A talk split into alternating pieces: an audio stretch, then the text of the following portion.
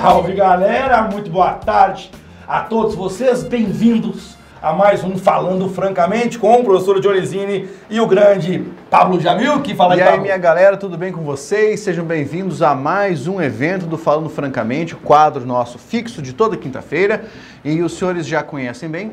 Toda quinta-feira escolhemos um tema polêmico que está ali na superfície, está ali no tecido social e decidimos vir para cá discutir com os senhores para trazer um pouco mais de conteúdo, um conteúdo de qualidade, diferente daquilo com que a maior parte do povo está acostumada. Este é um programa que não tem protocolo, ele não é uma aula, ele não é também uma entrevista, ele é apenas um programa em que falamos de assuntos variados. O tema de hoje é cotas raciais, especialmente nos concursos públicos, mas nós não temos nenhum interesse de mudar a sua opinião ou tampouco de que você use isso algum dia. É apenas uma conversa totalmente informal. É, na verdade, é, com relação a esse assunto, que é um dos mais polêmicos com que a gente já trabalhou aqui, nós vamos trazer informações para que os senhores pensem a esse respeito.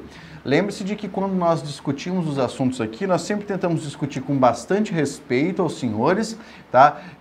Porque fazem parte da nossa audiência e sempre no intento de trazer informações, jamais de tentar essencialmente convencê-lo a mudar de opinião ou a adotar determinado ponto de vista. Eu gosto de uma frase de, uma, que você, de um cara que você me apresentou que diz que as pessoas, sobre o sol, você lembra? Tentar convencer alguém é o que há de pior.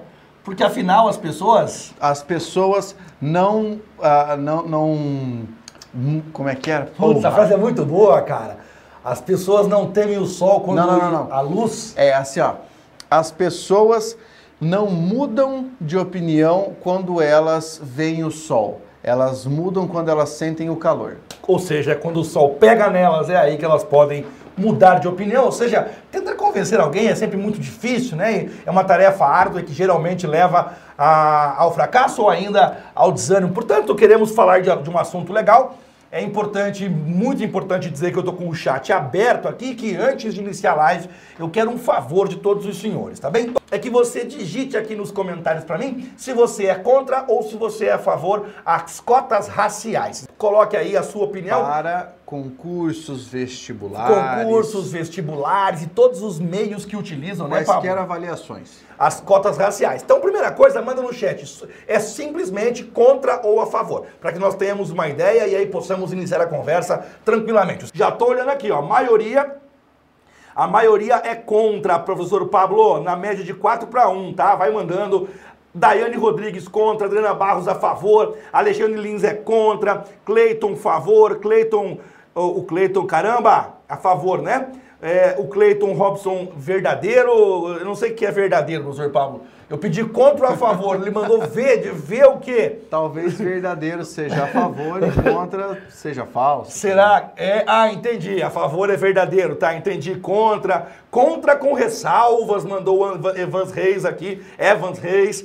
Pode ficar em cima do muro? Ana, pode, velho. Pode ficar. Na verdade, tem muitos assuntos, não sei, não sei, professor Pablo, tem muitos assuntos em que quando me perguntam a opinião, eu digo cara não tem opinião formada sobre isso. Eu tenho um- uma, uma consideração bem legal a esse respeito, que é assim: nós só temos certeza da mudança. A única certeza que se tem é a certeza da mudança. E talvez um dos critérios mais importantes a respeito do pensamento, fundamentalmente do pensamento científico, foi estabelecido por um filósofo da ciência chamado Karl Popper. Ele trouxe um dos critérios fundamentais para a ciência, que era o critério da refutabilidade. Né?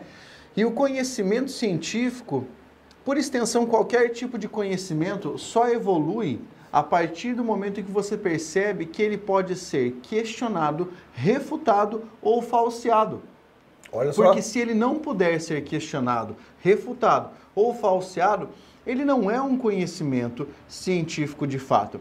Para você poder testar as hipóteses, para você poder identificar a natureza do conhecimento e fazê-lo progredir ou não, você tem que aplicar essa ferramenta, que é a tentativa de falseá-lo. É por isso que é comum você ler e estudar mais a respeito de determinado assunto e acabar mudando de opinião. Claro, Certo? normal. Porque determinadas bases teóricas eh, pelas quais você era apaixonado há um, dois anos, hoje não fazem mais sentido para você. E é justamente essa evolução do pensamento que faz do indivíduo o indivíduo adaptável às novas circunstâncias. Tá? Muito bem. É por isso então que quando a gente fala sobre isso, é para fornecer indícios para que vocês pensem a esse respeito, confirmar, ratificar a própria opinião ou ainda criar novas bases para uma nova opinião. Muito bem, professor Pablo, muita gente está mandando aqui um comentário interessante, que é, sou a favor temporariamente, sou a favor por um tempo. Eu, eu acho inteligente esse comentário, porque me parece que as pessoas que mandam que são a favor por um tempo, admitem que há uma certa diferença social, Uhum. E, que, e que isso por um tempo é necessário, desde que o nosso Estado promova aí, né, medidas para que haja igualdade em algum instante. Quando houver igualdade, esses que falam aqui que são por um tempo favoráveis, acreditam que não seja mais necessário haver cotas raciais. Como que você pensa a esse respeito? Então, eu tenho um pensamento curioso a esse respeito, porque assim, ah, antes de, de qualquer ideia relativa à cota racial, eu, Pablo, sou a favor de cota social. Claro, tá? entendi. Eu defendo muito a cota social. Porque nem. Veja, tome cuidado com essa frase que eu vou dizer.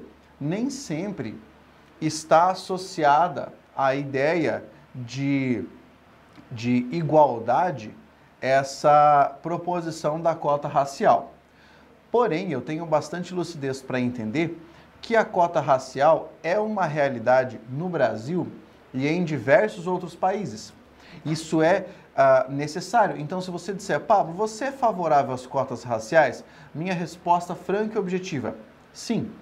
Sou favorável às cotas raciais e às cotas sociais, porque, na minha opinião, é uma forma de intervenção, interveniência do Estado para tentar equilibrar uma situação social de desigualdade. Então, se você disser assim, mas eu não tenho cotas e sou branco e também passo por dificuldades, lá, lá, lá, lá, aí você se enquadra no que eu acabei de falar cotas da cota sociais. social. Perfeito. Não da cota racial, certo? Porque se você, se você for branco e pobre, você também passa dificuldades talvez não as mesmas dificuldades de um cara que é negro, negro e pobre. Tá? Perfeito. Tá? Você só pode arbitrar sobre a posição do negro se você for negro. É compl... Senão é difícil, né? É difícil falar, né? Eu gostaria de, antes de, de, iniciar aqui a minha fala, professor Pablo, e expor algumas informações que eu acho que são bem importantes para todos vocês e para nós também, evidentemente, eu gostaria de colocar alguns princípios na nossa conversa aqui, tá? Acho legal a gente pontuar algumas coisas. Sempre que a gente fala de um assunto como esse, cotas raciais, sociais, professor Pablo, surge aqui no chat, e eu já li alguns aqui, que dizem assim, sou contra, pois isso é discriminação, afinal somos todos iguais. E isso me, me faz recordar um cara que você deve gostar muito, eu imagino que sim, que é o Rui Barbosa, sim. que é um cara muito famoso na literatura, mas para quem não sabe também era advogado e é um cara muito conhecido no, no mundo do direito. Sim. Rui Barbosa dizia o seguinte: justiça é tratar os iguais como iguais e os diferentes como diferentes, na medida em que se, em que se desigualam. Ou seja, você não pode querer tratar igual o branco é, classe média com o pobre negro, porque, ah, nós somos todos iguais. Não, vocês não são iguais. Esse cara tem que ter um tipo de tratamento e esse cara um outro tratamento. Isso é justiça, tá certo? Isso aí tá lá na oração aos moços, Oração né? aos moços. E ele fala assim, a natureza diverge a essência, né? E ele vai, ele vai discorrendo a esse respeito. Mas é interessante você pensar, porque assim, eu não discordo do argumento de que sejamos iguais perante a lei.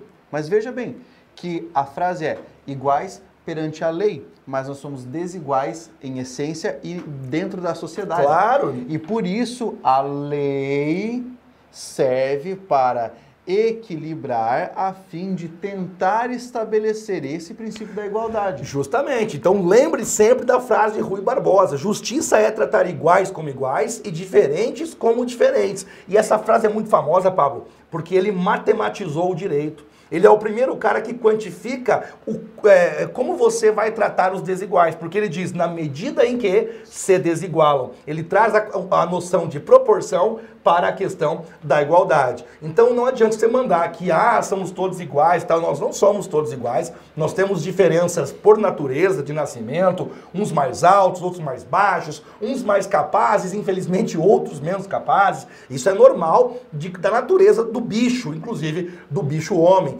Mas especialmente no Brasil, a desigualdade é muito grande. E eu vou então colocar alguns dados e eu gostaria de falar especialmente com você que é contrário, tá bem? Você que é contrário, não expus a minha opinião ainda, mas eu quero falar com você que é contra a, as cotas raciais. E no final de colocar alguns dados para você, eu quero que você me diga o que você pensa a respeito desses dados que eu vou expor agora, todos confirmados, ou do IBGE, ou do IPEA, fontes, claro, bastante confiáveis. Jamais traria aqui algum dado que não fosse confirmado. Um dado leviano. Não, né? não faria isso. O professor Johnny, se fosse um computador minerador de Bitcoin, estaria bilionário já. Né? O Johnny está milionário, mas se ele fosse minerador de Bitcoin, estaria bilionário.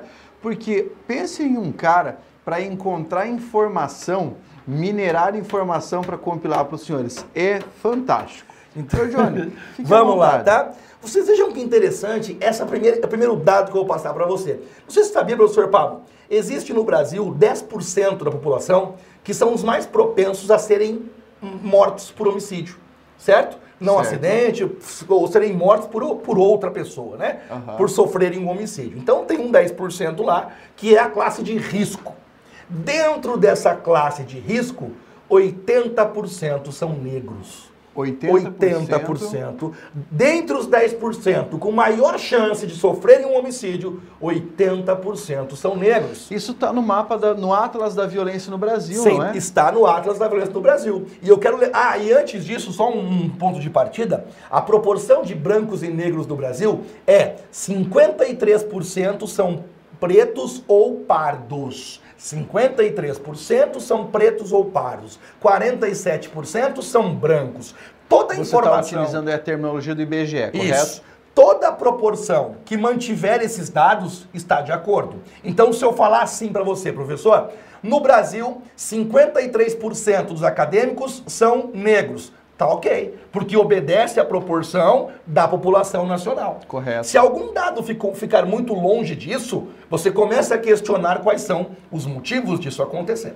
Tá certo? Perfeito. Eu tenho um outro dado bem interessante aqui. Esse é fantástico porque dizem que ah, o, as pessoas são todas iguais, a cor da pele não faz nenhuma diferença. E se a pessoa se esforçar, se ela merecer, ela então alcançará tudo o que ela desejar. A meritocracia. Foi feita uma média pelo IPEA, professor Pablo, do salário dos negros e do salário dos brancos. O senhor pode dizer o que é o IPEA? O IPEA é o Instituto de Pesquisas Aplicadas Econômicas, tá certo? É Instituto de Pesquisas Econômicas Aplicadas. Isso. E ele faz pesquisas do Brasil que envolvem economia e tudo mais, é um órgão respeitadíssimo. IPEA. E o IPEA fez uma pesquisa sobre o salário de brancos e negros e percebeu e descobriu que o salário médio dos negros é de 898 reais, ao passo que o dos brancos é de 1.589. Ou seja, a média salarial dos brancos é praticamente o dobro da média salarial dos negros. Esse dado me faz pensar por quê? O que teria o negro a menos que o branco para ganhar metade do que eles ganham. Uhum. Não para por aí. O senhor sabia que o, número, o, o feminicídio, a morte de mulheres no Brasil, ela diminuiu para uma classe e aumentou para outra? Diminuiu para uma e aumentou para outra? Para mulheres brancas, do, de 2003 a 2013, o índice diminuiu 10%. Não é uma boa notícia essa? Pois é. E para mulheres negras, o índice aumentou 54%. Caramba, o que tem a mulher negra, professor Pablo, que gostam de matá-la mais que as mulheres brancas? Johnny, talvez quem está assistindo diga assim, mas aquilo que o professor Johnny está dizendo é uma falácia. Por quê? Porque ele se baseia nesses dados, mas esses dados devem ser regionalizados. E esses dados regionalizados podem estar levando em consideração uma população que é formada em 80% de pessoas negras. E daí ele pode Mas pensar na média que talvez fecha, esse seu né? raciocínio seja um raciocínio não, falacioso. Matematicamente você não consegue, você não consegue tirar essa informação, né? Pois é, sabe por que eu falo isso, Johnny? Porque eu já vi esse tipo de comentário nas redes sociais, entende? E algo que me decepciona bastante é tentar desconstruir um raciocínio que é bastante sólido e preciso com um argumento que é falacioso, que tenta desmontar pelas beiradas algo que é matematicamente comprovado. Não, e, e o meu objetivo aqui não é convencê-lo, não. O meu, a minha conversa, é eu, apresentar eu, eu, eu, eu iniciei dizendo, ó, quero falar com você que é contra. Eu quero te trazer dados para que você possa pensar a respeito. Se você com eles, mesmo com esses dados, não mudar de ideia, não tem nenhum problema.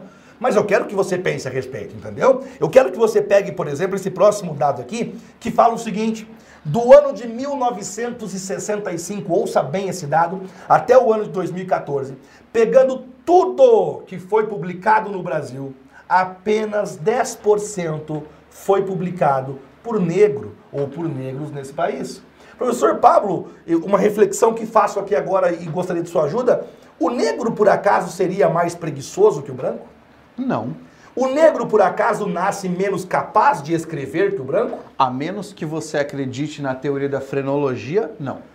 O negro, por acaso, teria menos vontade de publicar um livro do que o branco? De modo algum. Se os negros correspondem a 53%, mais do que a metade da população, o que explica apenas 10% dos livros publicados no Brasil, de 65 a 2014, terem sido feitos por negros? Eu, fico, eu tenho dificuldade em entender esse número. Existe uma hegemonia que é bastante complicada. Vou te trazer uma informação que vai ser, no mínimo, curiosa. Você já ouviu falar, professor, de um autor brasileiro chamado Cruz e Souza? Não. Cruz e Souza foi um dos principais autores simbolistas da literatura brasileira, do período chamado simbolismo. Talvez tenha sido um dos únicos, junto com Alfonso de Guimarães na literatura brasileira, um dos únicos simbolistas de fato. E ele foi o simbolista, o maior de todos na literatura brasileira, o simbolista de mão cheia, tá? João da Cruz e Souza. Ele era de Desterro, a cidade de Desterro, hoje Florianópolis certo? Sim. Poeta, simbolista, escreveu uma obra e a obra dele chamou a atenção da editora, não só pela qualidade dos versos, mas chamou a atenção porque era um negro capaz de escrever poesia simbolista. Incrível, não é? Ele era tratado como um fenômeno pitoresco. Ah, ele é diferente. É como se fosse assim, um negro dotado olha de habilidades. Olha só que legal, olha que legal. E foi isso que causou notoriedade e foi isso que acabou colocando o Cruz de Souza no mapa da literatura brasileira. Porém, existem alguns fatos curiosos. Eu não sei se os senhores que estão assistindo sabem, mas Machado de Assis, o famoso Machado de Assis, talvez um dos maiores escritores da literatura brasileira, era negro.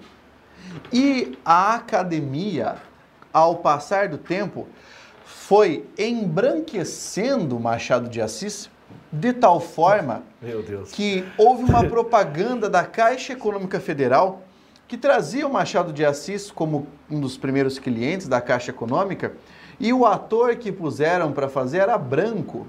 Aí depois de se transformar num grande escândalo, porque disseram deixem de ser imbecis, Machado de Assis era negro, refizeram a propaganda e aí colocaram Machado de Assis negro tá? Mas pouca gente sabe disso.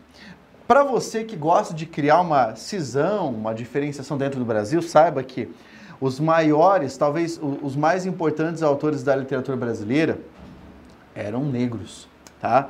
Outro, outro dado importantíssimo, grandes autores que de vez em quando você cita como exemplo de autores que as pessoas não leem, né?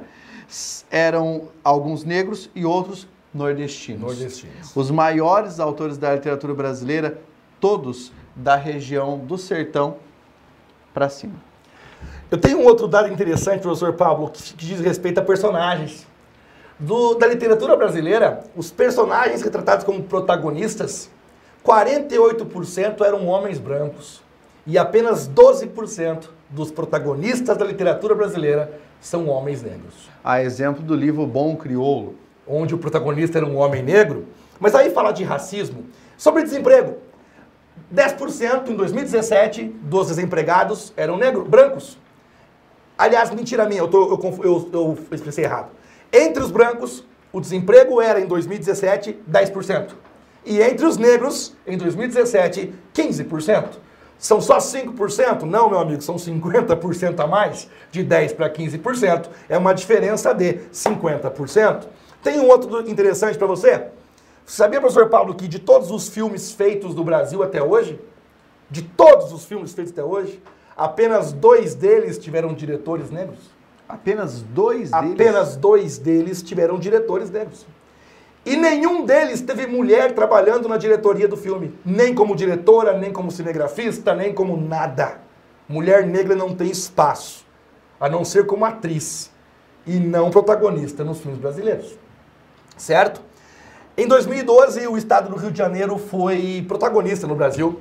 Em 2012, o estado do Rio de Janeiro foi o primeiro a adotar cotas raciais para suas universidades, através da Lei 3.524, dezembro de 2012, em que falava que no mínimo 45% das vagas nas universidades estaduais do Rio de Janeiro deveriam ser destinadas para negros. E esse dado que eu vou te dar agora, ele me diz que isso funcionou muito. Em 2010, apenas 6% dos universitários cariocas eram negros. 6? 6%. Você ia em qualquer universidade pública estadual do Rio de Janeiro, só havia 6% de negros. Eu, eu, vou, eu vou só recapitular, porque eu dei uma palestra nisso com o Biasotto. Eu dei uma palestra no Rio de Janeiro. Professor Guilherme Com o Biasotto. Biasotto sobre isso, porque ele falava daquele estatuto da promoção da igualdade racial e eu falava dos dados. O dado é, é mais impressionante. Porque o Rio de Janeiro, em 2012, instaurou, em 2010, 2010, ele instaurou essa lei, em que nas uni- universidades estaduais do Rio de Janeiro, 45% eram destinadas as vagas para negros e pardos. Correto. Em 2012, o MEC, o Brasil, copiou. E todas as federais também teriam que fazer isso. E aí o dado é o seguinte: em 2010, 6% dos universitários brasileiros eram negros.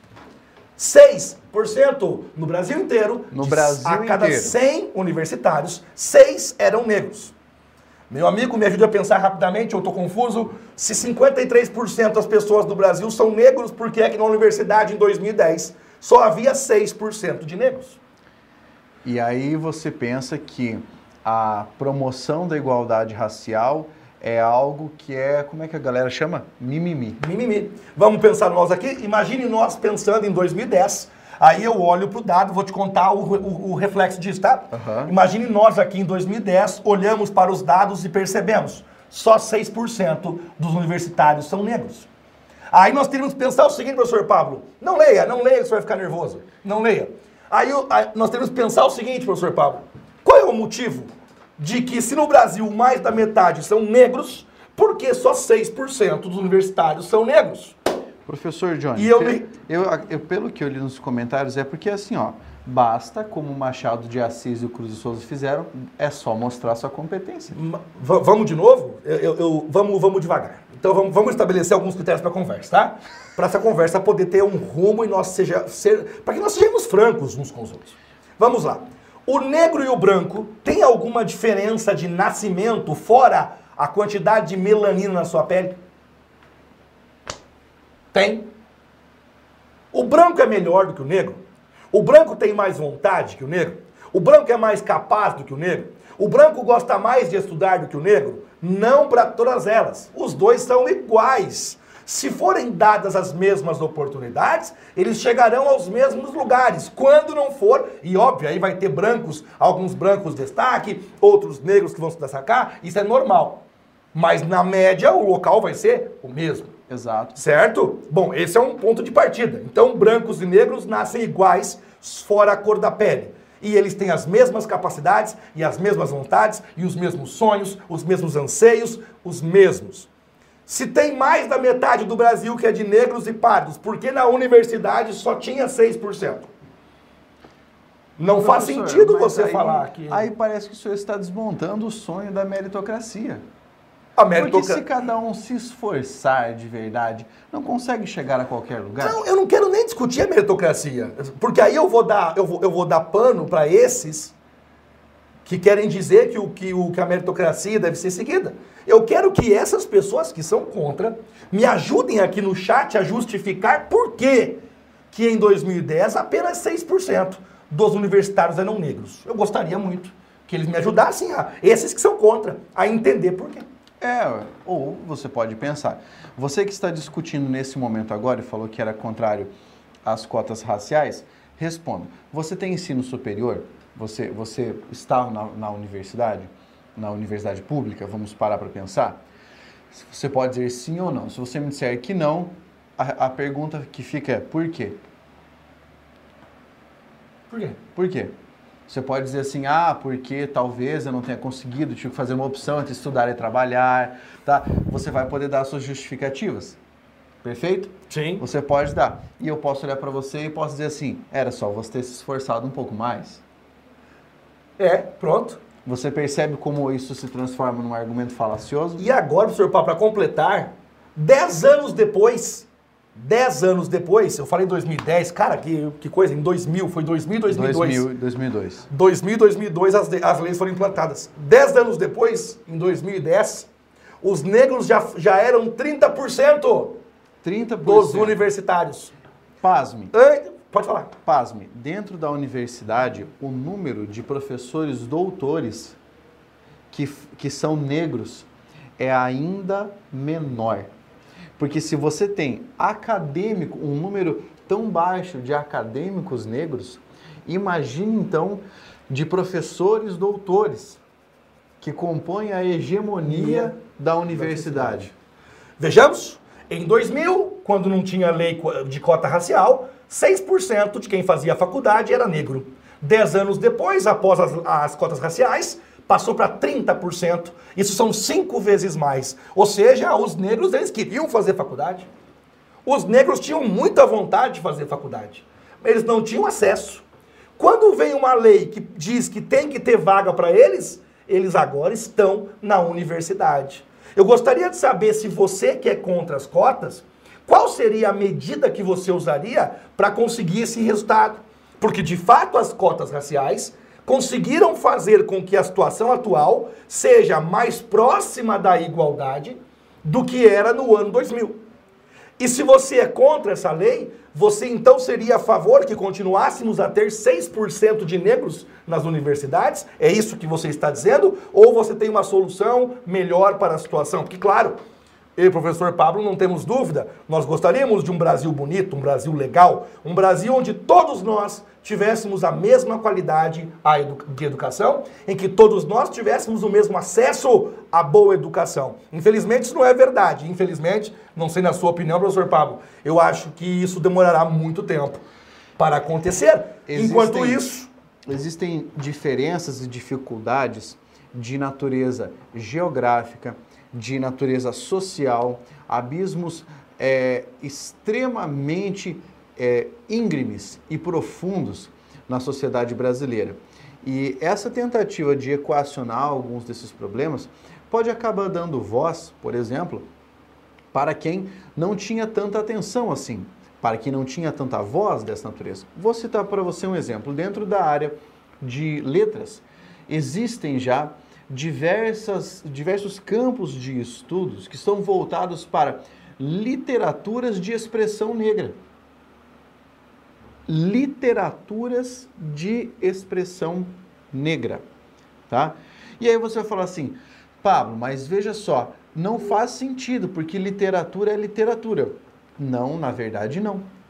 Porque existe uma ramificação dentro dos estudos literários que busca quais são as matrizes de orientação.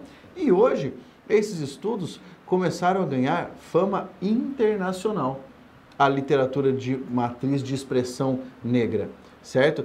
E é, é curiosíssimo como no Brasil essa ideia, essa, a, a, a ideia mais juvenil de igualdade ainda impera na população, de tal forma que conseguem convencer o próprio negro de que de fato ele tem as mesmas chances e o mesmo acesso. Entende? Lembre-se de que eu comecei falando que existem dois problemas a serem corrigidos no Brasil.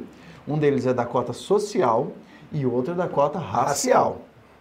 Pelo fato de eu dizer que sou favorável à cota racial, eu não estou excluindo a cota social. Social. Pare para pensar, agora vamos. Você que é aluno online, a gente está fazendo esse papel. Faça uma gentileza. Depois que você tiver aí, depois que acabar a nossa live, ou mesmo enquanto estiver rolando, você pega o seu celular aí, abre o seu Instagram ou e abre o seu YouTube e faz uma gentileza para mim. Conte quantos YouTubes negros há que você segue Conte quantos influenciadores digitais negros que você segue. Conte para mim quantas pessoas do Instagram que são negras e, e- e- e tem é, muitos seguidores. etc. Deixa eu Quantos- interromper você, porque a gente antes, preparando o evento, né? O Pablo, ele cantou uma bola, eu vou te contar aqui. Já apareceu o primeiro que perguntou, e Joaquim Barbosa? Ah! Ah! Posso fazer uma pergunta? Faça pra ele, Pablo. Quantos Joaquins Barbosas há no Brasil? Quantos do ministro do Supremo Federal, Supremo Tribunal Federal, Da eram negros? Da história. Quantos? tá? Da história. Somente ele. Conta assim, ó. O Joaquim Barbosa é um só.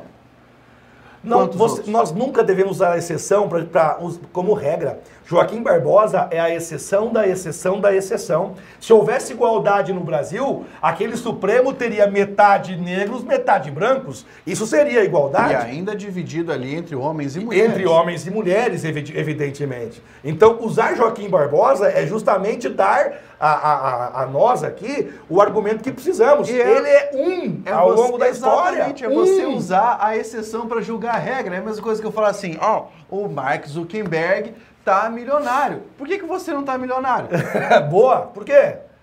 Aí, uma pergunta boa que eu tenho, né? Sempre é O interessante. seu primo passou no concurso público, a sua prima passou no concurso público, o João, não sei o que lá, passou no concurso público. Por que, que você ainda não passou? Benhur mandou aqui, não importa a cor da pessoa, e sim a capacidade, integridade e honestidade. Então me diga, por que é que em 2010 só 6% dos universitários eram negros, cara? Se a cor da pele não importa. Se o que importa é capacidade e integridade, por que, Benhur, manda aqui pra mim.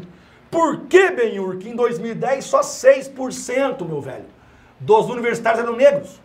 Você pode mandar pra mim aqui? Por que, que na história do Brasil só um Porque dos 2000 ministros veja. do Supremo foi negro? Nessa, nessa época aí não havia 6% de negros no Brasil só. Como? Nessa época em que 6% da população acadêmica era formada por negros, né, não havia apenas 6% de negros no Brasil. Sim. Entendeu? É, não importa o quanto você diga que depende exclusivamente da capacidade da pessoa.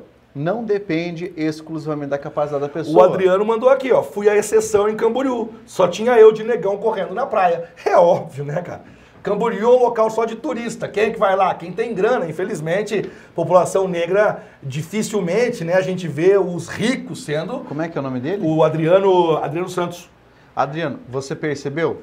E, O- aí, e aí, olha só, pensando no seu caso, que você era exceção, você conseguia, como exceção, julgar a regra? Não dá, né?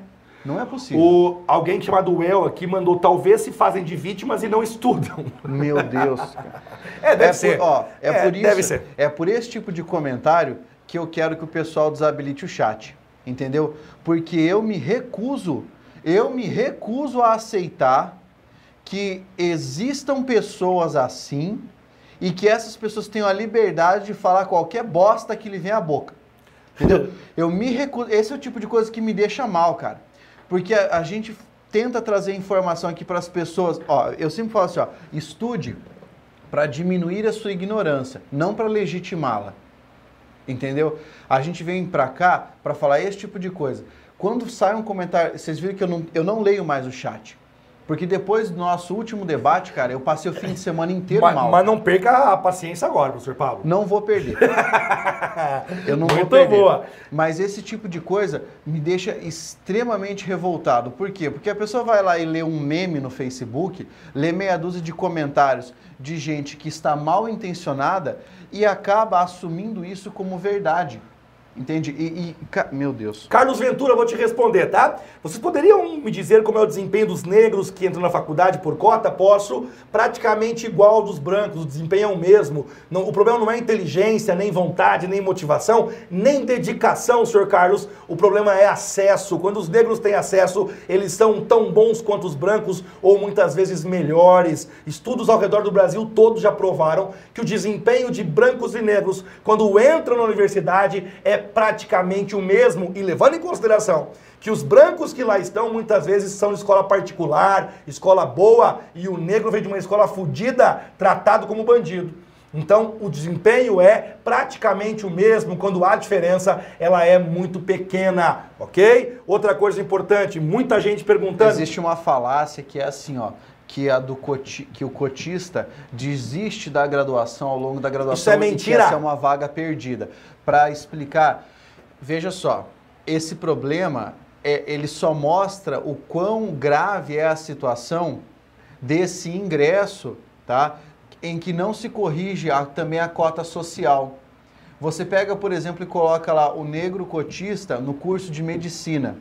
Se ele ingressa e não há uma correção relativa à cota social também, para ele se manter num curso, numa graduação dessa, que exige muito gasto, é um curso oneroso, isso, isso fica quase inviável, certo? Corrigir a cota racial é um passo. Você, o segundo passo é corrigir a cota social. Não, eu vou. Eu, acho que o Pablo falou antes, a dele não falei a minha. Eu sou a favor das duas. Penso que está correto, deve haver cota social, cota racial também, para que as pessoas tenham acesso. O negro tem que ter acesso, porque o que falta a ele nesse Brasil, infelizmente, sempre foi foram oportunidades, capacidade, vontade, dedicação, inteligência, sobra, porque nascemos todos iguais. Isso é verdade, nascemos todos iguais, mas infelizmente a partir disso nós temos oportunidades e vidas diferentes. E as cotas tentam, professor Pablo, trazer um pouco de igualdade nisso. Dar a oportunidade para que os negros também entrem na universidade, também possam ter o seu cargo público, enquanto, não para sempre, mas enquanto o Brasil não consegue prover, dar a educação boa, igual, de qualidade a todos. Veja, a, a mudança de situação social é algo que não é inextricável em relação ao ser humano. Você pode pegar um indivíduo que está numa situação social ruim e modificar a sua, a sua situação social. Agora, o fato de o indivíduo ser negro, ser branco, ser japonês, o, o que quer que seja, isso é uma característica inextricável. O que, que significa isso? Ela é tão, é, ela é, é tão arraigada, ela, ela é tão embrulhada no indivíduo que você não consegue dissociar entendeu? A exceção talvez seja do Michael Jackson, entende? Mas veja, você não consegue, você que está aí falando, você que é branco, não consegue ter a experiência de ter nascido negro. Assim como não é dado ao negro a experiência de ter nascido branco. Então você entende o tamanho do absurdo que é você ser branco e dizer assim: isso é uma vitimização porque todos são iguais? É a mesma coisa que eu falar para você assim, veja só, cara, você, sei lá, é, tem determinada característica que não pode ser retirada de você. E por causa dessa característica, algumas portas se fecham. Historicamente, algumas portas se fecham mas basta você fazer força que você consegue empurrar. Entendeu? É isso que a gente tenta apresentar com esses dados, porque são fatos. E contra fatos. São dados, né? Os argumentos são fracos, entende? São fracos. Veja, existe um histórico no Brasil de marginalização da população negra. Você que é branco não vai ter a experiência de uma pessoa atravessar a rua para o outro lado por ter medo de cruzar com você. Você não sabe o que é sentir isso. Pablo, mas você também não sabe. Exatamente, por isso eu respeito. E por isso eu respeito, entendeu? Tenha experiência em algum momento da sua vida de não fazer parte da, da massa, tá? Por exemplo, tenha experiência de em algum momento você andar destoando de determinado padrão e de preferência de um destoando de tal modo que você seja marginalizado.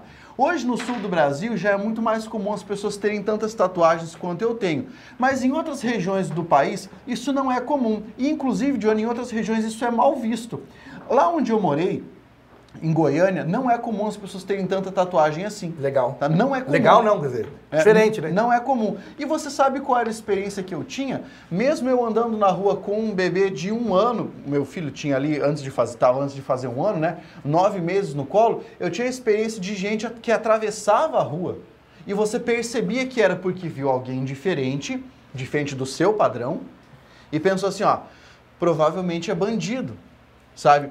Esse foi um processo de marginalização que não aconteceu em cinco anos, em dez anos com a população negra. Isso aconteceu durante séculos no Brasil.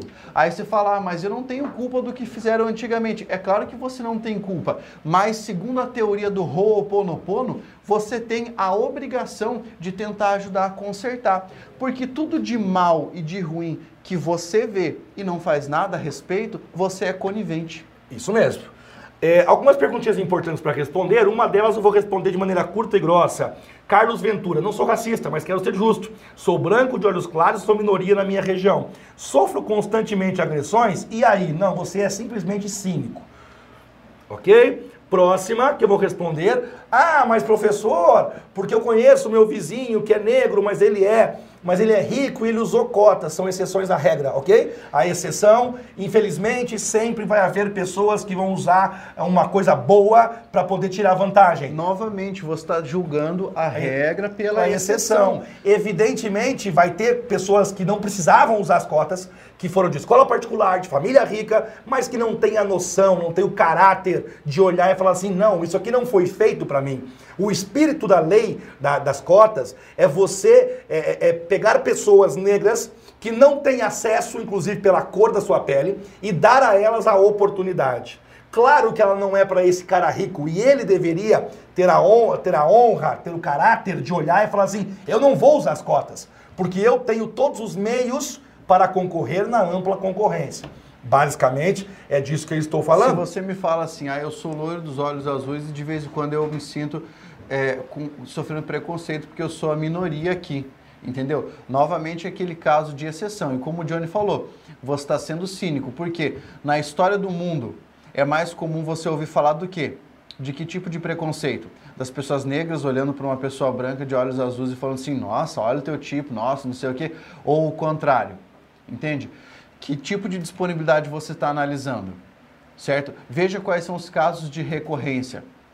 E a partir disso, não tente julgar a, a, a regra pela exceção, porque a regra é a regra. O Carlos, o Carlos reclamou comigo que eu chamei de cínico e disse que não é assim que vão melhorar o país. Carlos, é, eu vou te responder. É justamente por causa de exemplos como esse que você deu que nós precisamos de cotas. Você veja bem, é óbvio que você, branco de olho claro, não vai sofrer agressões, porque o racismo, ele é contra o negro.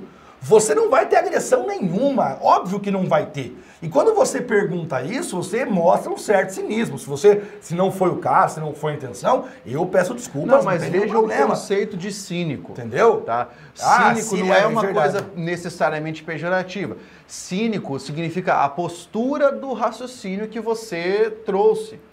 Beleza? É, porque você traz um, você traz um certo, uma certa ironia, do tipo, olha, eu sou branco, moro num lugar aqui cheio de negros, então eu vou apanhar. Você sabe que é o contrário. Você sabe que historicamente nesse país o negro ele, ele é largado no canto e eu te dei dados que mostram isso. Você já ouviu falar de alguma organização negra que tem como objetivo combater os brancos? Eu nunca vi. Olha só o dado. Mas existe, por exemplo, uma chamada Ku Klux Klan, que é o contrário. Ou, ouça, ouça bem, ouça bem o que eu vou te falar agora. Maceió, lugar maravilhoso, professor Pablo. Ótimo, fantástico. O senhor sabia que lá a chance de um branco, entre os brancos, tá? Pega só os brancos, o índice de mortalidade de homicídios de brancos é de 5 a cada 100 mil habitantes. O senhor sabia que nos Estados Unidos é 4? O, a chance de você ser morto sendo branco em Maceió é a mesma de um norte-americano. Os brancos lá vivem como se fossem nos Estados Unidos. Praticamente não se matam brancos em Maceió. Não é uma boa notícia? Pô. Na mesma Maceió, quando você pega só os negros, a chance é de 68. Professor Johnny, mas... 68. É... Houve um comentário ali que eu... Por 100. Eu, são eu, 15 vezes mais... Que eu li de relance. Sendo negro. A pergunta foi, mas e quem mata? Como? E quem mata? É branco ou negro? O senhor sabia que nos presídios brasileiros 62% são negros? Sabia. Então, o que eu tô querendo dizer assim, ó, quem mata é quem está envolvido com a criminalidade. Justo. E se está envolvido com a criminalidade, ele faz parte de outro dado social, que se você puxar na sua ficha aí, vai pender, infelizmente, para eu, eu, os tive, eu tive essa discussão. E por que, que vai pender para os negros? Porque historicamente eles estão o quê? Marginalizados. A margem, a margem da sociedade. Eu tive essa discussão aqui no Pedagógico uma vez. Porque eu dei esse dado. 62% dos, dos presidiários do Brasil são negros. Ah, mas também eles ficam matando gente, são, eles fazem, cometem mais crimes, mas por que, que eles cometem mais crimes? É só não matar, pô. Aí eu perguntei porque eles nascem maus, agora o negro nasce mal. Ele nasceu alguém criminoso? É óbvio que não. São as oportunidades, o meio em que ele nasce, a educação que ele teve, o acesso à informação. Tudo isso contribui para que o índice seja maior. Mas só eu que vejo isso? Não, professor John, não é só o senhor que vê isso. Mas, por exemplo, existem algumas falas na sociedade que são capazes de cegar. A intelectualidade é capaz de cegar, a pseudo-intelectualidade principalmente. Algumas pessoas podem dizer assim, mas as oportunidades, professor John, não surgem. Você é responsável por fazer as suas oportunidades. Cara, é, eu uma Essa vez. Essa é a chamada falácia da autopromoção. Eu vou te explicar uma coisa que é simples, simples, e se você for alguém com dotado de inteligência, eu sei que você é, você vai entender. Existem três classes basicamente no mundo. Você está no meio, você é uma delas. Existe a classe pobre, a classe média e a classe rica. Altamente rica. Classe média não é ganhar 100 mil por mês, não. Classe rica não é ganhar 100 mil por mês, não, tá? Classe rica é ganhar é milhão, é cara que tem dinheiro. A classe pobre não tem acesso a nada. Eles nunca vão deixar de ser pobres, porque eles não têm acesso a nada. A classe burguesa rica nunca vai deixar de ser rica, porque eles têm todo o controle sobre tudo. E quem mantém, quem banca, quem faz tudo para a classe burguesa é a classe média. Certo? Quem é que é o juiz? É a classe média. Quem é o policial? É a classe média. Quem é o carcereiro? É a classe média. Toda essa gente faz tudo o que tem que fazer para a classe burguesa andar em seus iates e jatinhos particulares. E é óbvio que a classe média ela é a maioria. E aí uma pergunta que se faz é por que a classe média não se junta e não derruba a classe burguesa? Porque o burguês é foda. Ele inventou a meritocracia. A meritocracia é assim, ô classe média, se você continuar ralando igual um coitado, você um dia vai poder ser que nem eu. E se você parar de ralar, tu vai ficar pobre. Então, a classe burguesa diz que existe a meritocracia. E a gente, classe média, acredita igual os trouxa e trabalha a vida inteira para ser rico. E aí eu vou te contar o segredo. É um sistema de crença, né? Você não vai ser rico, cara. Você vai continuar sendo classe média. Tu vai deixar de ganhar 5, vai ganhar 10, vai continuar sendo classe média. E você vai continuar acreditando que basta você trabalhar e você alcançará. É, é para isso que, que é feita a sociedade. Não existe meritocracia sem oportunidades iguais. Professor Johnny, mas aí o cara que está assistindo pode falar o seguinte: mas então, professor Johnny, quer dizer que você também faz parte da classe média, não faz? Claro! Eu também faço parte da classe Óbvio. média. E como é que você se sente sabendo que é desse, dessa forma e continua agindo ali? Porque eu, você tem a consciência disso. Eu preciso viver, não preciso? Então eu vivo. Eu só não preciso ser enganado e, e achar, achar legal. Então, existe uma ideia que é assim, ó, o que é que saber disso te dá que não dá para outras pessoas? A dignidade. Eu não vou ser cínico. Saber. Eu não vou ser cínico aqui em olhar para um cara que não teve chance nenhuma e dizer para ele, tá vendo? Era eu ando, se esforçado. Eu ando de BMW, você não anda, porque eu me esforcei e você não. Vai tomar no cu. O cara se esforçou muito mais que eu, é possível. Mas eu tive algumas oportunidades, meu pai me deu algumas chances que meus primos não tiveram, por exemplo. Que você vai oportunizar para os seus filhos? E aí, você perguntar assim, Johnny, você gostaria de ser médico? Porra, óbvio eu gostaria. E por que você não é médico? Porque não havia chance nenhuma, meu amigo. Não havia chance nenhuma. Eu dei o meu máximo, eu, dei, eu fiz tudo que eu podia, de andar 20 quilômetros por dia. E o que eu consegui chegar foi professor. Não havia como ser médico. Como é que eu ia ser médico? Se eu tinha que trabalhar o dia inteiro e o curso é durante o dia? Médico como? Como é que eu passo no vestibular de medicina? Naquela época não havia cota para nada. Era o pau quebrando, era 50 vagas e o pau quebra. Neguinho, cinco anos no cursinho particular e eu na escola pública lá. Ali, ó. Entendeu? Escolinha pública, anotando livrão, lá. Livrão, livrão do, já livrão, livrão do governo lendo. Não tinha página, chance nenhuma. Página arrancada, desenhar um pinto na, na, no, no meio Meu do amigo, livro. Na minha época, pobre não, nem tentava medicina. Pobre nem tentava. Porque a chance era zero de você concorrer com um cara que paga um cursinho caro pra cacete. Então para com esse negócio de meritocracia, que você é burrice, cara. Você, é, você que é pobre, que nem eu sou e fui, você é burrice. Oh, o Carlos ali não pegou o começo da conversa, Quem né? é o Carlos? Só os negros no Brasil que são pobres? Interrogação, interrogação, interrogação. Volta o vídeo lá no, no, no começo lá. Lá no começo tem uma explicação sobre cota social. Não você, o, o Carlos. Cadê o Carlos? Aqui, ó.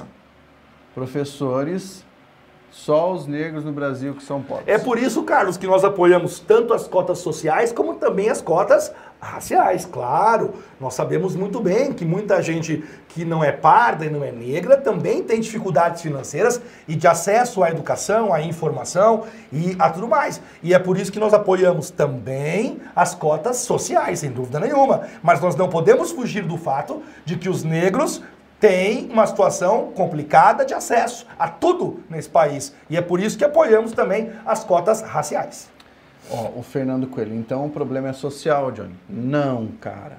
Não. Não, é. o problema também é social. Ele também é também social. é social, claro, também tá? é social. Você não pode dizer assim, ah, então é só o problema. Não é, o problema não é só social.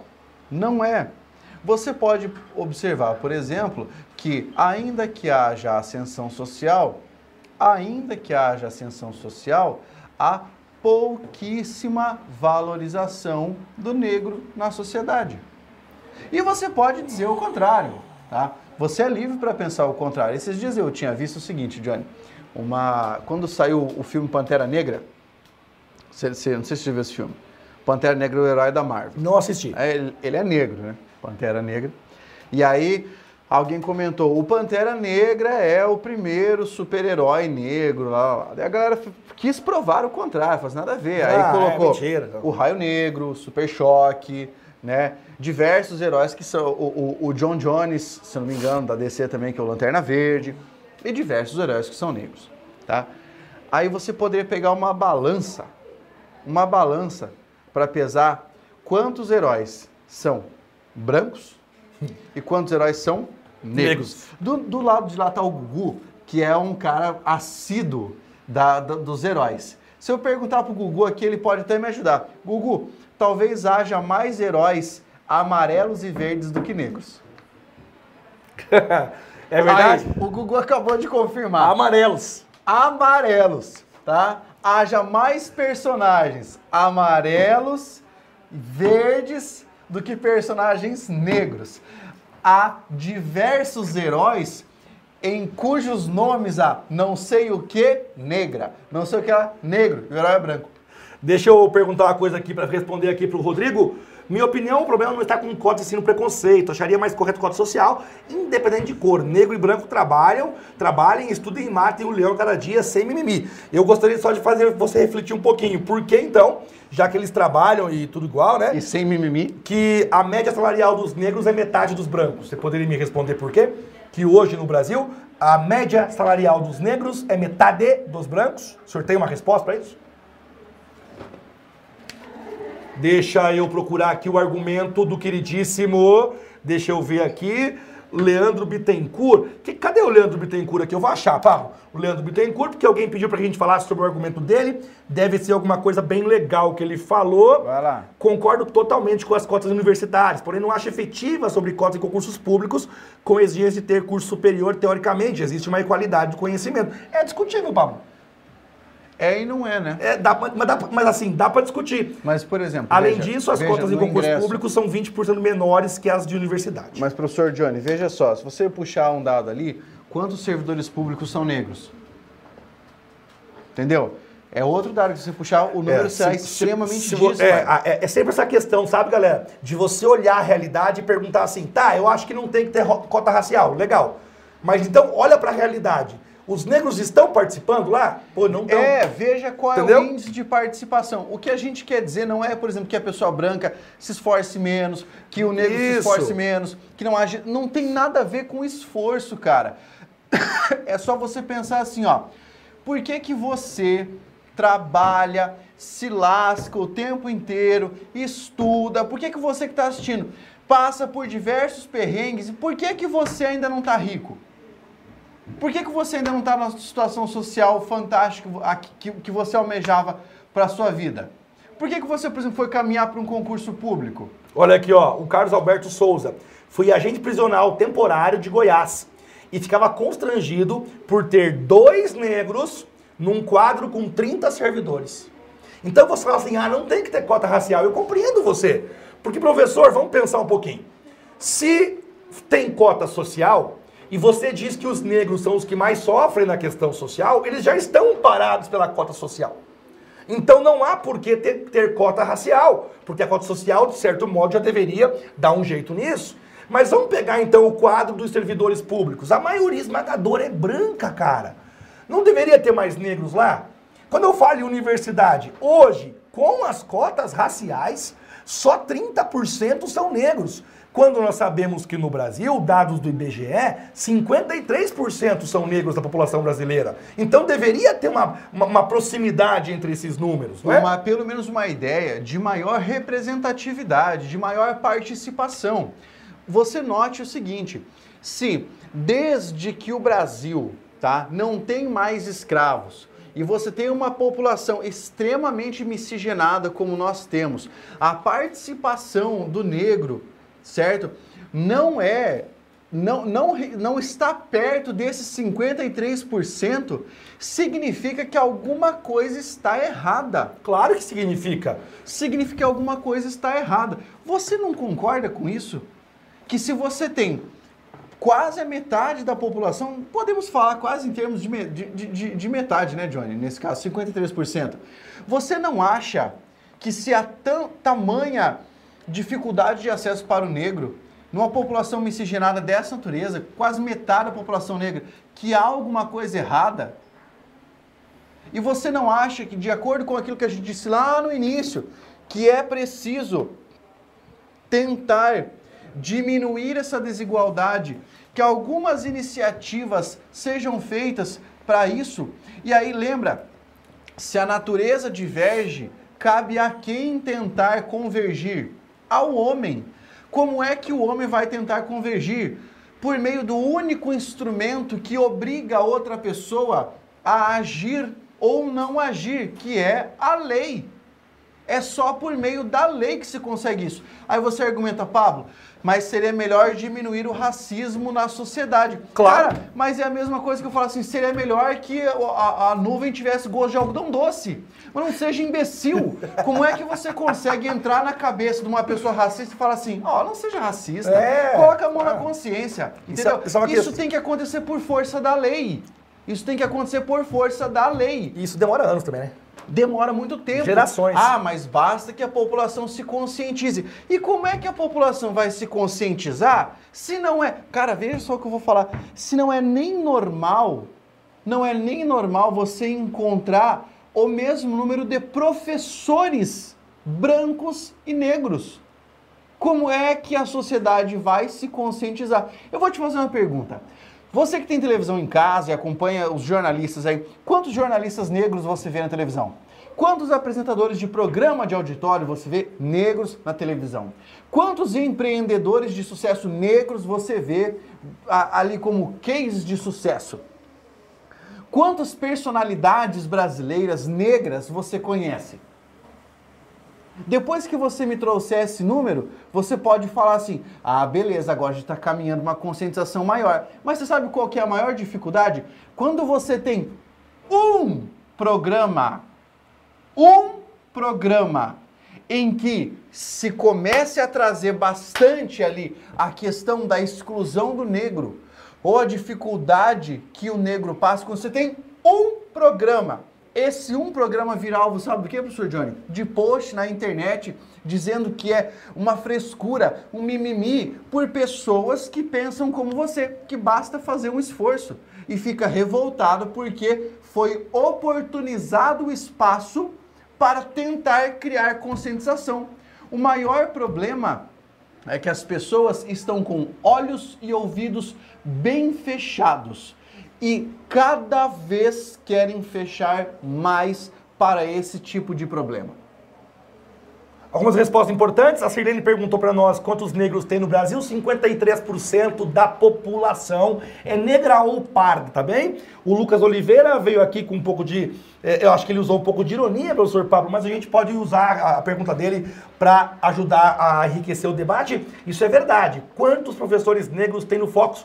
Isso tem que concordar. É, o Focus está inserido, inserido na sociedade e não foge à realidade do Brasil. Aqui também você percebe que no quadro de professores nós não, não me recordo, não, mas pardo tem bastante. Pardo tem. De repente, não negro, mas pardo tem. Mas nós não conseguimos fugir da realidade. Infelizmente, é, não sei por qual motivo, é, de fato existem, existe uma, uma uma quantidade pequena de negros ou pardos em nossa Eu equipe. Eu sei por quê. Porque por quê? nós estamos no sul do Brasil. No sul do Brasil, a população negra já é menor do que no resto do Brasil. A população negra que tem acesso à universidade aqui é ainda menor. Os negros que se formam aqui, a, a, a quantidade numérica é ainda menor. Os que se transformam em professores é ainda menor. E os que viram professores para ir para o mercado online é ainda menor. Então é por isso. Essa é a justificativa. Por exemplo. Ah, Pablo, você vai dizer, por exemplo, que não há professores negros que são bons no online. É lógico que há. É lógico que há. Quantos há no Focus? Quantos, quantos há no Focus? Honestamente, eu não sei. Eu não sei. Aí você fala assim, você tá vendo? Ah, peguei você. Não, você não pegou, você só reforçou o nosso dado. O Leandro Martins, eu acho que ele vive em outro país aqui, ele falou, pretos não chegam a 10% da população. Meu Deus! você, você vive na Finlândia, Leandro. É isso? Procure IBGE, coloca aí IBGE, negros ou pardos do Brasil, 53%. Se liga, meu velho, larga de ser ignorante. Continuamos, que é aquele que não conhece, tá bom? E outra, não adianta mandar comentário gracinha, meu velho. Eu vou ler o comentário, nós vamos te responder na humildade. E se vier de gracinha, vai levar ao vivo aqui. Não tem conversa, não, tá? Adianta querer achar que vai, vou pipocar. O, o Lucas achou que eu fosse pipocar para ler o que ele perguntou sobre nossos quatro professores. Estamos no sul do Brasil, o Pablo já falou. Pessoal racista pra cacete. Frase que nós ouvimos direto aqui: preto é preto. Aham. Uhum. Ah, esse aí é serviço de preto. Que no sul é normal. Isso tipo é, isso é um tipo de frase que no sul é propagandeado de tal forma. Cara, quem não mora no sul do Brasil, que não teve contato com isso, isso é uma coisa que é propagandeada de mãe para filho. Uhum. Dentro das famílias. Existem cidades aqui, existem cidades no sul do Brasil, no Paraná, inclusive, tá? Que rechaçam qualquer pessoa negra que entre na cidade. A população. Johnny, no comércio, depois eu posso até te falar em, em off algumas histórias dessas. No comércio de algumas cidades do Paraná, algumas pessoas se negam a atender negros. Deixa eu te contar uma coisa interessante, cara, que é estatística. Tem um livro no Brasil publicado sobre o racismo, Pablo. E o autor foi muito inteligente ele resolveu é, publicar um livro mostrando que o Brasil é racista. Mas aí ele, ele, ele percebeu que as pessoas não se atêm a argumentos que você mostra isso. Então ele resolveu fazer estatisticamente. Aí olha que legal, cara. Ele foi lá e ele, ele numa, numa das pesquisas que ele fez para mostrar isso, ele colocou cinco pessoas e cinco cargos, certo? Então ele colocou. É, é, quem junta lixo é o que mesmo?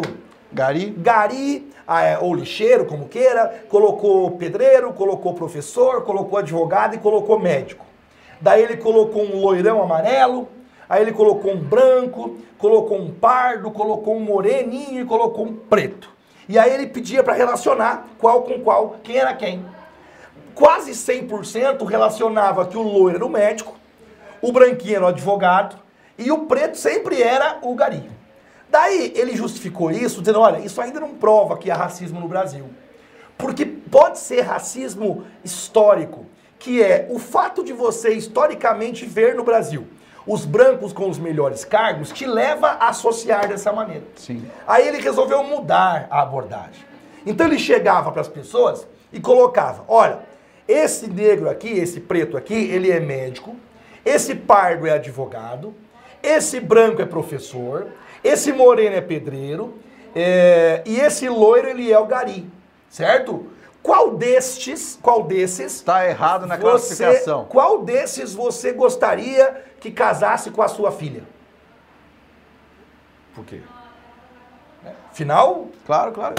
Quando o preto era o médico, a minoria escolhia o médico. Mesmo sendo que ganha mais, o negro era o menos escolhido. Escolhiam o branco a despeito do cargo que ele estivesse. Isto é, os caras não escolhiam por quanto ganha, ou pela capacidade, ou pelo cargo que usava. A cor da pele era o principal fator na escolha de quem seria o seu genro preferido. Vamos lá, agora eu vou dar outra, outra, outro exemplo para você pensar. Professor Johnny, talvez o senhor não saiba, mas eu já fui cabeludo. Professor Pablo não sabia. Eu tenho, eu tenho, tenho mas, banda. Mas de... pelas preferências musicais eu acredito É, claramente. Eu tenho banda, tenho banda de heavy metal faz bastante tempo e eu já fui cabeludo. Você que tá assistindo aí, responde, já foi cabeludo? Já foi? Já teve o cabelo comprido? Sim, desse jeito? Desse jeito? Tá. Gugu, já teve o cabelo comprido? Aqui, sim. Beleza. Hoje, pra quem não sabe, o Gugu tem o cabelo curtinho aqui, tá? É. Mas vamos lá. Já foi cabeludo? Só me responda aí, sim ou não. Já foi cabeludo de andar com camiseta de banda? Aquele cara lá que, como diz a minha irmã Angélica, você conhece a Angélica, né? Conheço, sim. Mãe da Luísa. É o feio, sujo, malvado. Ela me chamava assim, tá? Ah, Pablo, acho que isso não tem nada a ver. Então eu vou te dar um exemplo. Eu era cabeludo na minha época da universidade, né? E quando eu comecei, quando eu ingressei no mercado de trabalho. Aí, professor Júnior, uma vez fui ser contratado para uma escola famosa aqui da cidade de Cascavel. E numa conversa com o diretor, na conversa preliminar, ele pediu para que eu entregasse o currículo e que conversássemos na próxima semana. E aí? O professor Pablo decidiu, depois de ter o cabelo arrebentado, que cortaria o cabelo. Cortei o cabelo, cabelinho assim, o de boyzinho. Ajeitadinho e tal. E aí fui para minha conversa com, o- com o egrégio diretor do local. Ao chegar ao local, o cidadão falou assim, pô, é, vamos conversar e tal, mas olha, eu vou te falar uma coisa, ainda bem que você cortou esse cabelo, hein? porque senão não ia ter condição. Aí você que já foi cabeludo, responda pra mim, quantas vezes você já deixou de ser contratado, ou não foi promovido, ou sofreu algum tipo de preconceito, ou foi preterido por ser cabeludo? Isso já deve ter acontecido com você que era cabeludo. Já deve ter acontecido com você. Quantos CEO de, de empresas vocês conhecem que são cabeludos? Quantos gerentes de banco vocês conhecem que são cabeludos? Enfim, aí depois, agora, deixa eu só te falar uma coisa. O cabeludo pode cortar o cabelo. Duro, né? Dureza, esse, esse argumento do Paulo é muito bom, porque, quer dizer, as pessoas têm preconceito com a cor da pele e não há o que fazer, quer dizer, não, e não há nem razão de existir, nem de ser, né? A menos que você consiga uma maquiagem para você, de hoje para amanhã, ficar negro, e aí você ainda não vai conseguir mudar determinados traços fenotípicos que designam negro, mas a menos que você consiga uma maquiagem dessa natureza e que você faça essa maquiagem saia amanhã na rua para saber como é que o negro é tratado no Brasil, os seus argumentos são quase que 90% eliminados. E é claro, cara, que nós gostaríamos que não, não fosse necessário existir cotas, né, Pablo? Qual é o teu sonho, o meu sonho? Que não existam cotas. O meu sonho é que não tenha que ter cota social, nem cota racial, nem cota de jeito nenhum. Só que isso é utopia nesse instante do Brasil. A minha preocupação, e aí alguns dizem assim, o governo tem que dar educação e não tem que ter cota. Concordo com você. Só que se o governo, imagine que não, não existam cotas nenhuma, e o governo investe em educação, essa geração já está fadada ao fracasso. A preocupação é com essa geração. Que esse pessoal que agora está em idade escolar, que eles tenham acesso. Junto a isso, também devemos ter educação de qualidade e acesso a todos. E claro que também uma educação que faça o racismo diminuir. Tudo isso nós entendemos que deve acontecer. Mas se nós não colocamos cotas sociais e raciais, esse pessoal não vai ter é, oportunidades. E nós não podemos é, esquecer, não podemos fechar os olhos a- a- ao que está acontecendo. Nós temos que lutar para que as nossas crianças cresçam com informação de qualidade e com quebra de determinados preconceitos. Então, por exemplo, quando o seu filho, sua filha, seu sobrinho, qualquer coisa, vier com essa história do tipo assim, não, porque não existe preconceito, isso é tudo uma armação, tá? Você faz assim, ó. Você fala, ó, vamos fazer uma experiência hoje, tá? Vamos fazer uma experiência hoje. Você que acha que não existe preconceito, tá? Você que acha que isso tudo é uma grande piada, que basta você se esforçar para conseguir, eu faço um desafio para você. E esse nem é um desafio muito drástico, tá? Senhor Johnny, a gente pode tentar fazer isso no próximo Falando Francamente, só para provar esse meu ponto de vista. Pode falar. A gente pega o nosso canetão, canetão preto que tem lá em cima, Aham. tá? E vamos escrever na sua testa Johnny e na minha testa Pablo, os nossos nomes. Tá. E a gente faz o evento inteiro com os nossos nomes na testa. Tá. E a gente vai ver se o pessoal que está assistindo não vai ficar olhando só pro nosso nome ou não vai fazer o comentário assim, só estou prestando atenção no nome. Aí você pega o seu filho, sua filha, seu sobrinho, sua sobrinha, escreva o próprio nome na testa e fala assim: você vai ficar uma semana com o seu nome escrito na testa. Por quê? Para ver a reação das pessoas quando enxergam algo que não está no padrão do seu campo de vista. Para ver como é que elas reagem, tá? Como é que elas reagem. Muito bom. E depois você tira. E depois, se você acha que colocar o nome só é uma coisa que não tem muito efeito, faz assim, ó. Escreva na testa da pessoa branco. Ou escreva na testa da pessoa negro. Porque isso é você ter a experiência de andar por aí com um rótulo. Somente depois de andar por aí com um rótulo, você terá a experiência física e psicológica para poder argumentar isso buscando o mínimo de alteridade, que é colocar-se no lugar do outro. Para responder uma pergunta interessante, Pablo, alguém- um, um colega perguntou, um aluno perguntou assim, né? Um dos participantes. Mas essas cotas raciais não é um tipo de, de racismo? Não. É muito pelo É contrário. o contrário. É, o- é assim, quer ver? Quando a- as, cotas, as cotas raciais, elas é como se falassem o seguinte: olha só, o negro é igual ao branco. O negro é tão capaz como o branco. Mas por algum motivo, eles não estão conseguindo chegar ao mesmo lugar. Na universidade tem muito mais brancos, nos bons empregos tem muito mais brancos, é, nos grandes, nas grandes corporações tem muito mais brancos. Então alguma coisa está errada, porque o branco não é melhor que o negro. Eles são bons, tanto um, um tão bom quanto o outro. Ora, vamos olhar o que está acontecendo. O negro não tem acesso, o negro não tem as mesmas oportunidades. Precisamos criar alguma, alguma forma do negro também ter a mesma oportunidade. Ele é o contrário do racismo. A cota é admitir que os, eles são iguais e não chegam no mesmo lugar porque o negro não tem por oportunidade. algum quesito que seja um histórico, uma marginalização que é proveniente de um racismo que existe muito ainda no Brasil. Não é você legitimar a desigualdade, mas sim tentar corrigi-la. Seria a mesma coisa que você ter, por exemplo, filhos gêmeos, tá? Filhos gêmeos. Ambos estão tentando escalar uma parede. O primeiro consegue, o segundo está tendo dificuldade. O que, que você vai fazer? Vai você aí, escala, você não consegue? Teu irmão conseguiu, consegue você também. Você, como pai, faz o quê? Dá o apoio, oportuniza, fala, olha, vai por aqui que talvez fique mais fácil, que você consiga para fazer o segundo filho ter o mesmo desempenho do primeiro. Nesse sentido, o Estado agiria como esse pai para tentar corrigir alguma coisa que por alguma razão está destoando do que deveria ser. É a busca da equidade. Justo, é justo. Então, para quem perguntou se não seria uma forma de racismo, não, muito pelo contrário. Existir cota racial é justamente para dizer eles são iguais. Só que o negro não consegue. O que é que está acontecendo? Ah, ele não tem acesso. Então vamos dar acesso ao negro porque ele é igual ao branco. É justamente o contrário. Júnior PJ. É legal, fala sobre isso aí. Júnior, a gente já falou sobre isso no início do vídeo. Você pode voltar lá no momento em que a gente falou sobre cotas sociais. Eu sou favorável, o professor Johnny também é favorável. Pelo jeito, o mundo é favorável às cotas sociais, tá? Nós somos favoráveis. Só que aqui neste debate nós não estamos falando de cotas sociais, porque já é uniforme. Nós acreditamos que exista também um Claro, problema social. obviamente. Nós estamos falando das cotas raciais. Pablo, e o branco da periferia que é pobre, não tem acesso, ele também está passando por um problema. E o caso dele também merece atenção.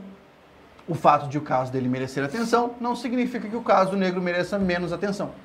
É, na realidade, claro que outras medidas poderiam ser adotadas, mas eu tenho convicção que garantindo o acesso do negro nas universidades, garantindo o acesso do negro também em alguns cargos públicos, com o passar do tempo, isso naturalmente vai tornar a nossa so- sociedade mais igual.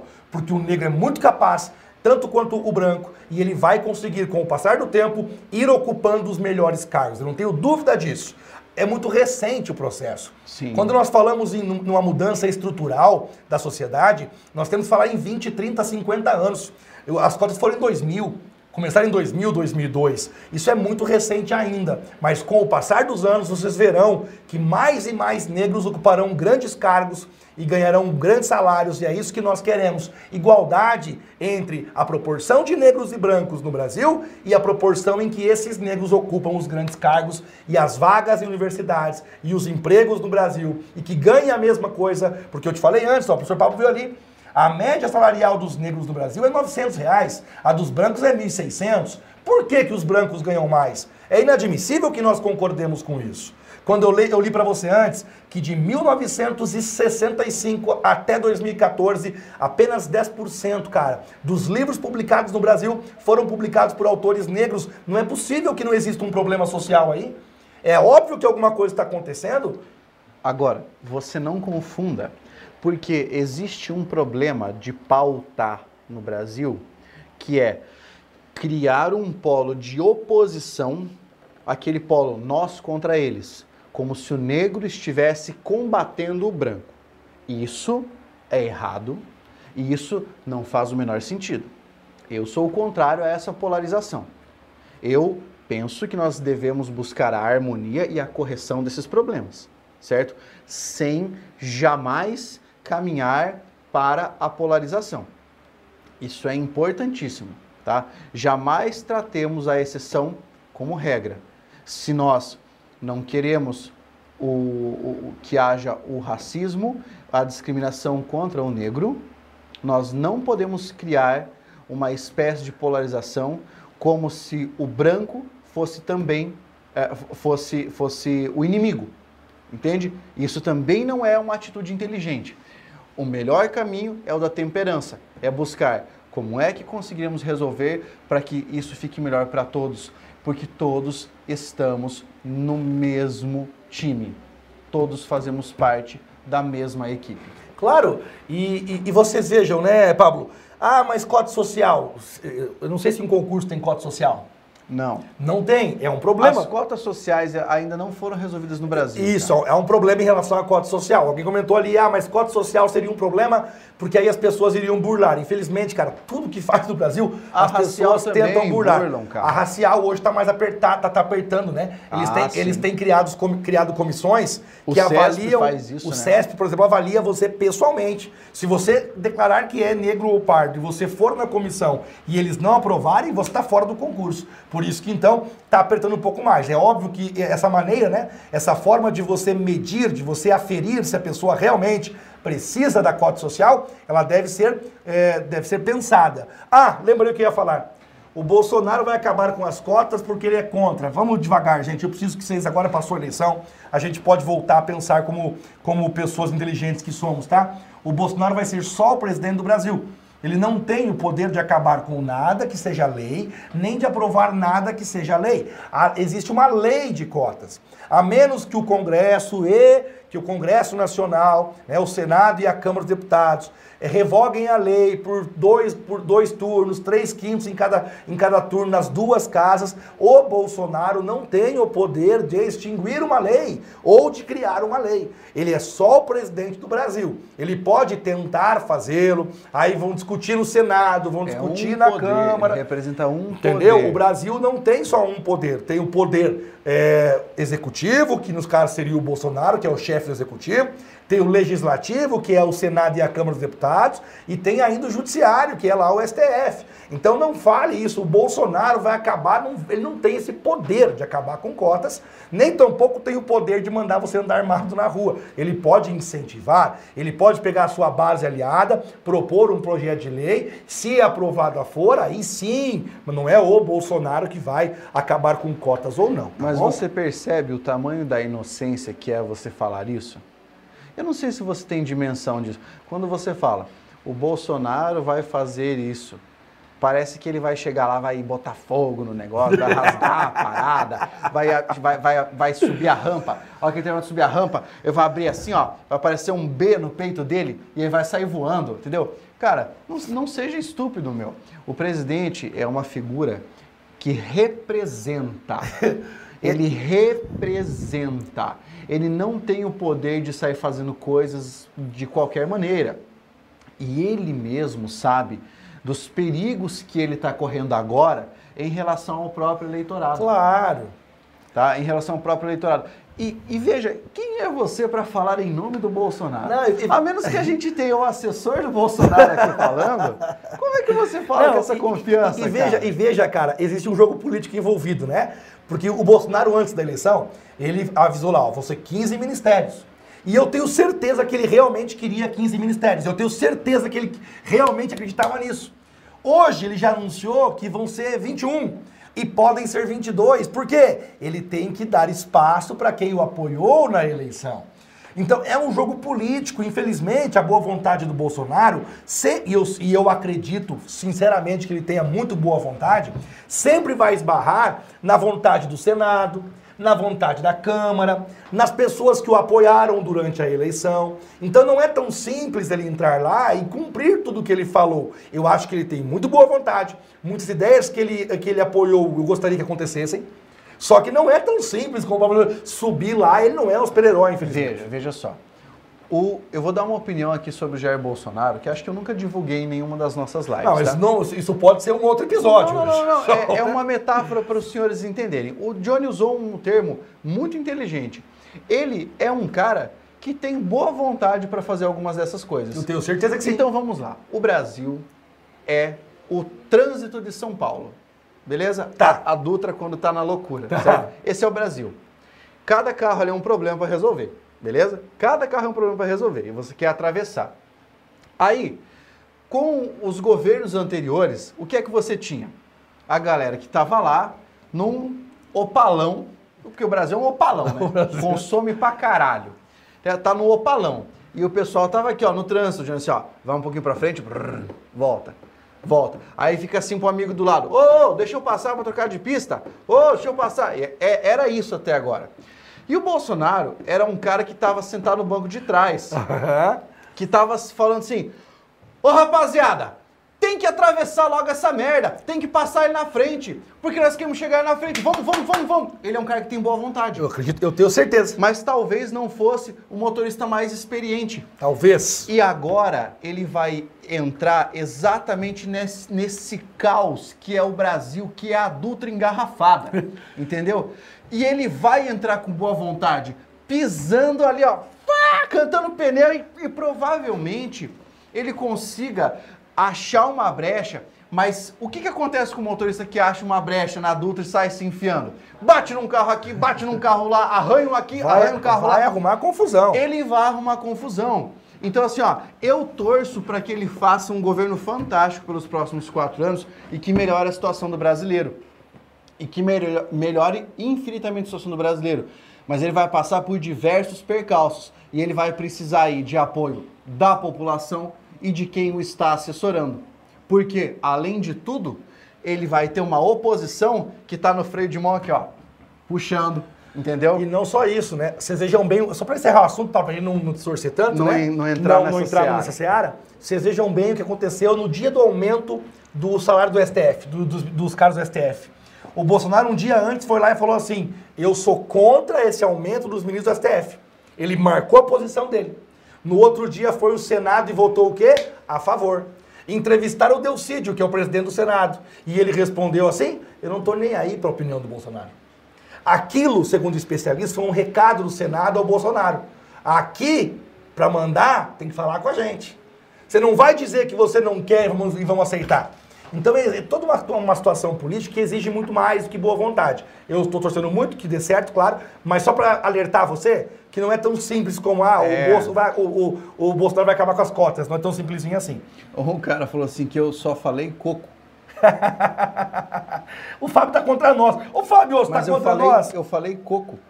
Só falou cocô agora. Não, coco. Ah, tá. Se fosse cocô, teria É, acento. faltou acento, Fábio. Fábio, você tá contra nós, velho. Você fica batendo na gente aqui o tempo todo. E já é a quarta vez que ele bate nós aqui. Fábio, vamos conversar, cara, na boa. Melhor, é, beleza. Beleza, beleza, beleza. É, eu acho que o pessoal entendeu nosso recado, Pablo. Alguns. é, e assim, gente, eu acho que foi legal nossa conversa hoje, né, Pablo? Sim. Eu acho que foi muito legal, porque a- nós conseguimos transmitir nossa ideia para você, para todos vocês. Claro que alguns eh, vão repensar, outros não vão nem pensar, outros não vão nem ouvir o que nós falamos. Para outras pessoas, a gente só falou besteira, só falou Isso, coco. não, não tem, problema, não agora. tem problema. A ideia é, é sempre trazer informações para você. E além, de uma- e além disso, reflexão. O que é que você pode tirar daqui? Pensa a respeito depois dos dados que nós apresentamos, como que você resolveria o problema, se as cotas sociais seriam de fato solução, se não seriam, como que você pode pensar nos negros para que nós tenhamos uma igualdade nesse país, tá bem? Se você ouviu e não mudou sua ideia, não tem nenhum problema. Se você mudou, também não tem, né, melhor ainda, não tem nenhum problema. Apenas queríamos trazer uma reflexão legal, né, Pablo?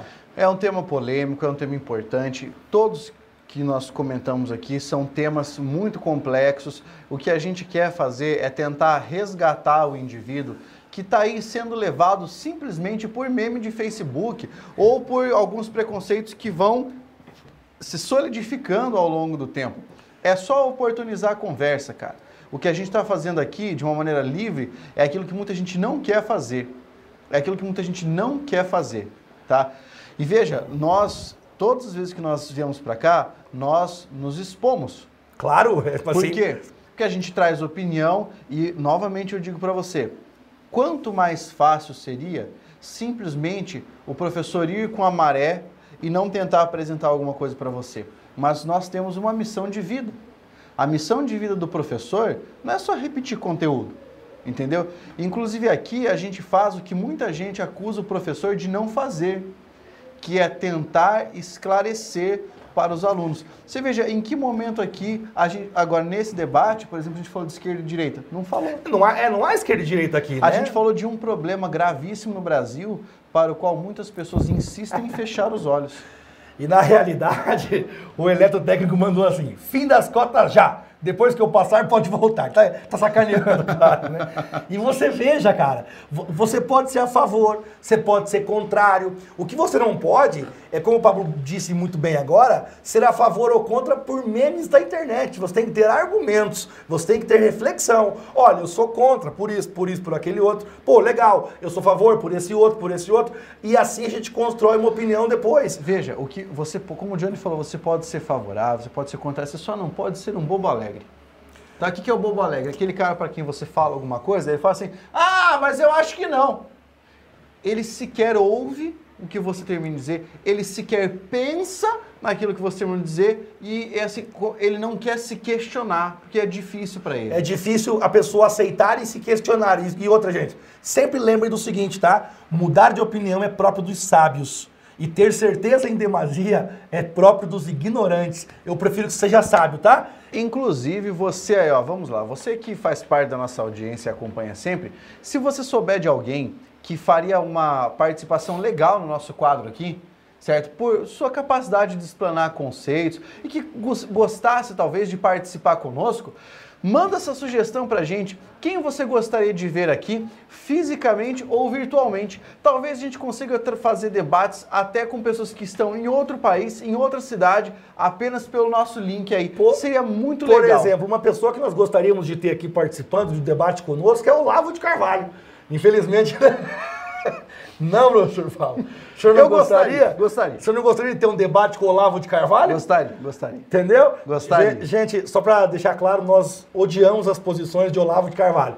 Mas um debate com ele seria muito legal, certo? Você veja bem, uma coisa que ele próprio falou, porque a gente não pode criticar sem, sem poder, sem estudar antes, né? Morgan Freeman. Ele falou o seguinte, que, que nem tudo que uma pessoa produz é tolice. Ele usou o termo tolice, né? É, É porque claro. não usa esse termo. É, nem tudo que uma pessoa fala, diz ou produz é tolice. Produz algumas coisas boas. E assim, eu tenho o cuidado e a ética de compreender que alguns dos posicionamentos que ele tem Eu também, alguns, claro. são arrazoados. Frente à maior parte, é tudo bastante discutível. Um debate seria muito legal. Qualquer outra pessoa que você achar interessante, cite, nós vamos fazer o convite e se a pessoa aceitar, ela começará a participar do nosso Falando Francamente. Entenda, qualquer pessoa Tenta, qualquer pessoa. Tenta fazer um debate com o Evandro Guedes. Fica o convite. Fica, Fica o convite. convite. Se o professor Evandro quiser, quiser um debate conosco, está aí aberto o convite. Ele pode fazer esse debate presencialmente ou online, mas é um convite sim para um debate sobre qualquer assunto e de maneira bastante ordeira e educada, porque nós não temos problemas com nenhuma pessoa. É verdade. Nós sempre cara. questionamos ideias, jamais as pessoas.